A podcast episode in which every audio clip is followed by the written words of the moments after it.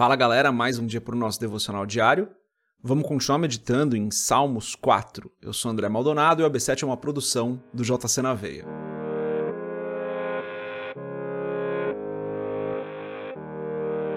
Salmos 4, versos 4 e 5, está escrito assim: Perturbai-vos e não pequeis.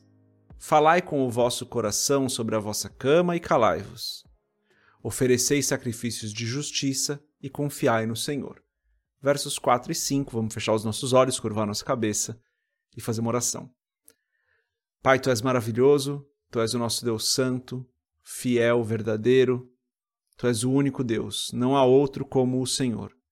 Só tu és o nosso Senhor. Só tu és santo, só tu és bom. Pai, perdoa os nossos pecados e as nossas falhas. Esteja conosco, Senhor, em nome de Jesus. Perdoa-nos porque nós falhamos e erramos, porque nós agimos contra a Sua vontade, porque nós não consideramos aquilo que o Senhor deseja, mas apenas aquilo que nós desejamos. Perdoa-nos por isso. Eu peço em nome de Jesus, Senhor, que o Senhor nos abençoe hoje, nos guarde, nos livre do mal, que o Senhor abençoe a nós e as nossas famílias, nosso trabalho, tudo que nós vamos fazer hoje, aqueles que estão cuidando da casa, que o Senhor também abençoe. Nos abençoe, Senhor, porque nós precisamos do Senhor, nos direcione, porque nós precisamos do Senhor, esteja conosco, porque nós dependemos do Senhor. Sem o Senhor nós não podemos fazer nada.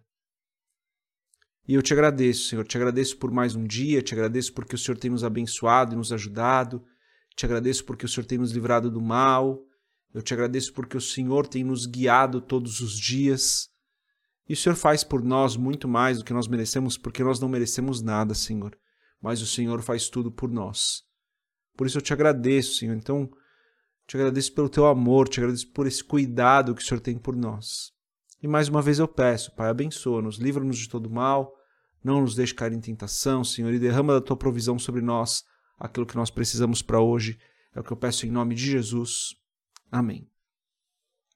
Versos 4 e 5 aqui só, galera. Mas tem uma mensagem importante de Davi pra gente e um verso muito famoso, né? É, aquele que fala que nós podemos nos irar, mas não devemos pecar.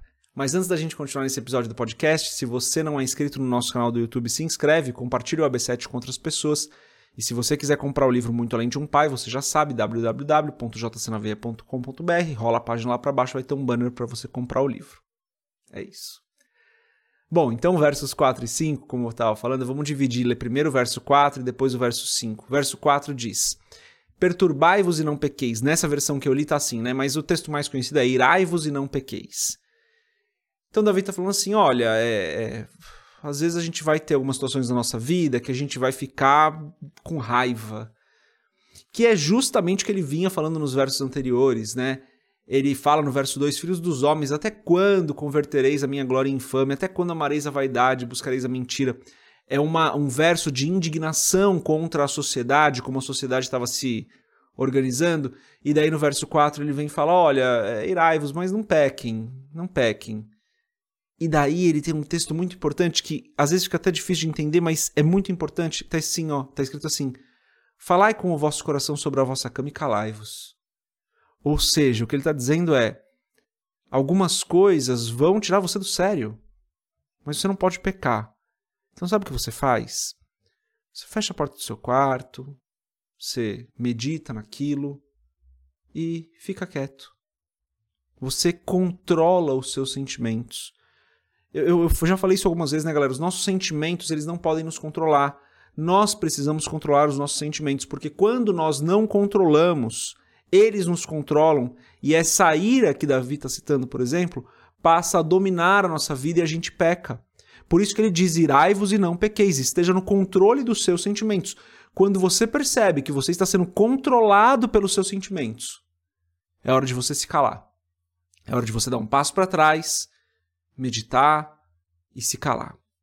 Porque os nossos sentimentos não podem nos controlar. A gente vê muito isso em provérbios, né? A gente vê aqui também Davi falando. A gente vê ao longo da palavra isso várias vezes. Mas aqui Davi está sendo muito claro: irai-vos e não pequeis e a segunda parte do texto, que não é tão conhecida, não é tão falada, mas ele fala: olha, fala aí com o vosso coração, ou seja, converse, medite, converse com o seu coração, medite isso no seu quarto, na sua cama, e se cale.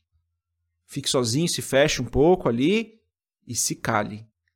Porque senão você pode pecar. A sua ira pode te levar ao pecado. Esteja no controle do seu sentimento, não deixe que ele te controle. E daí o verso 5 vem e fala: oferecei sacrifícios de justiça e confiar no Senhor. Ele está dando a solução para isso. Ele fala o como fazer e ele fala a solução. Como fazer é respira, medita, se fecha no seu quarto, fica quietinho e confia no Senhor. Confia no Senhor. O ponto de ser controlado pelos nossos sentimentos é que, na maior parte das vezes, aqui não tem um dado sobre isso, estou só dando a minha opinião, na maior parte das vezes é a gente tentando resolver a situação com a nossa força. Então a gente fica irado e a gente age e a gente vai para cima e a gente tenta fazer e a gente tenta resolver e a gente está tirando do Senhor isso. A gente está deixando de confiar no Senhor porque a gente vai resolver, a gente vai fazer. Quem vai resolver sou eu. Eu fiquei indignado com isso, então eu vou fazer agora. E daí você não está mais confiando tanto no Senhor. Então Davi está sendo muito claro. Ele fala: olha, tem. No verso 2 ele vinha falando: tem um monte de coisa errada acontecendo. A sociedade está indo por um caminho estranho, não é bom esse caminho. Ele fala assim: olha, irai-vos, mas não pequem. Medita sobre isso no íntimo do seu quarto, se cala e confia no Senhor.